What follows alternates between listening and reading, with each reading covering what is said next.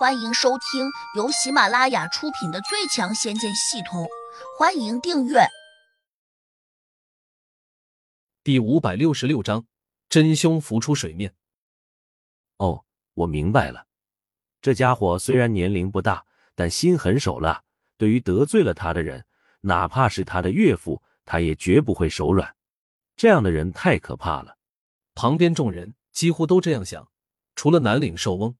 个个都屏住呼吸，大气也不敢出一口，生怕自己不小心也会得罪胡杨。杜峰坐在地上，抹着嘴巴里面流出的鲜血，恨恨的瞪了黑蛮子一眼，转头看向杜玉儿时，眼里便露出了可怜巴巴的目光。杜玉儿，你还知道我是你以前的父亲啊？虽然你不是我亲生的，可你好歹教过我那么多年，难道你就忍心？他把我活活折磨死吗？杜玉儿抹着眼泪，没有回他的话，转身却用乞求的目光看向了胡杨。虽然他有罪，但我还是想求你饶他一命，好吗？胡杨冷冷的挥了下手。不可能！杜玉儿叹了口气，眼里闪过一丝悲哀。他觉得自己在胡杨心里的地位并不高，所以胡杨不会听他的。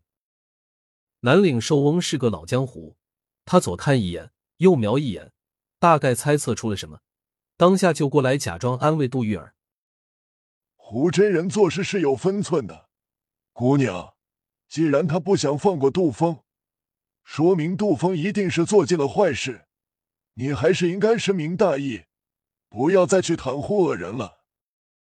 何况他和你没有血缘关系，且对你并没有多少抚养之恩。”杜玉儿低头，还是很伤心。胡杨好像有所触动，他转头对南岭寿翁说：“这事儿与你们无关，你们都出去吧。”南岭寿翁心里大喜，谁不想尽快从这里出去？而他们之前多少得罪过胡杨，所以不敢贸然开口，怕胡杨不答应。这下听到胡杨表态，他急忙深深的鞠躬，连声称谢。黑蛮子等人同样喜出望外，也跟着给胡杨弯腰行礼。胡杨倒也没有含糊，伸手挥了挥，迅速催动了法咒，把他们全都一股脑的扔出了重要空间。对于胡杨来说，这些人并非大奸大恶，把他们关在这空间里面，对自己并没有什么好处，甚至他们还会消耗这里面的灵气，所以早点送走更好。南岭寿翁和黑蛮子等人出了空间，除了长长的松了口气外，多数人心里还有点不舒服，因为在重要空间里面低三下四，不停的讨好胡杨，感觉有失颜面。黑蛮子盯着石球，抬起手便想一巴掌砸下去。对于他来说，这个石球并不陌生，他当然能够认出来，这就是重要空间。当初他们一群人跟着药老进去之前。在这个石球前停留过，在快要砸到石球的时候，黑蛮子突然又收住了手，好像有点紧张。尤其是他看见除了他之外，谁也没有要出手报复这个石球的意思。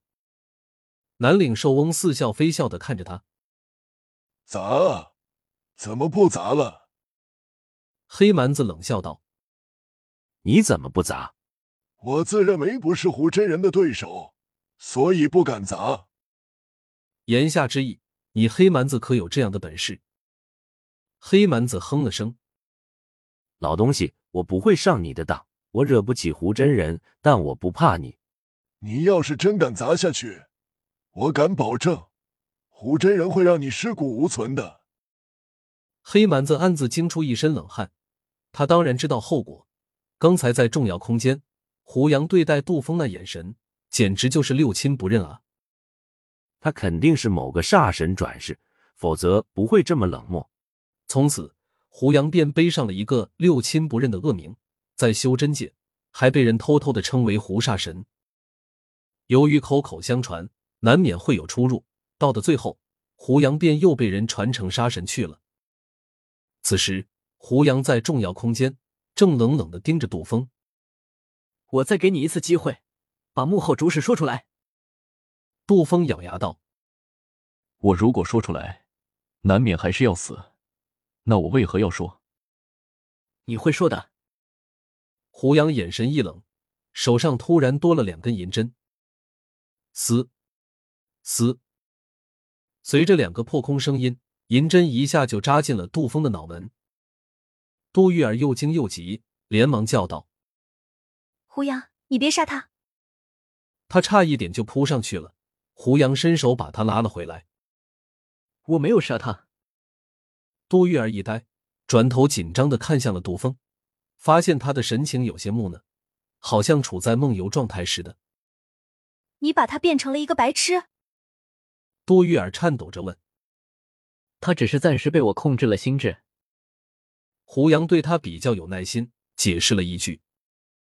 杜玉儿更加惊异，胡杨没有再管他，用一种极具磁性的声音缓慢的问：“杜峰，你还认识我爸？”“认识，你叫胡杨。”杜峰茫然的回道。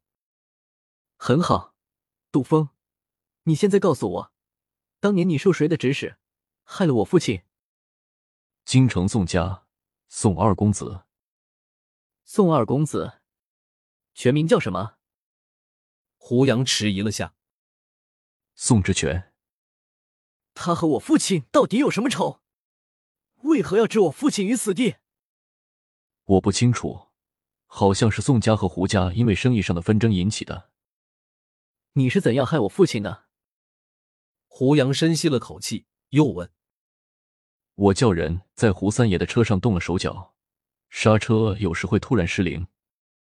胡杨终于明白了，他冷笑着点了点头。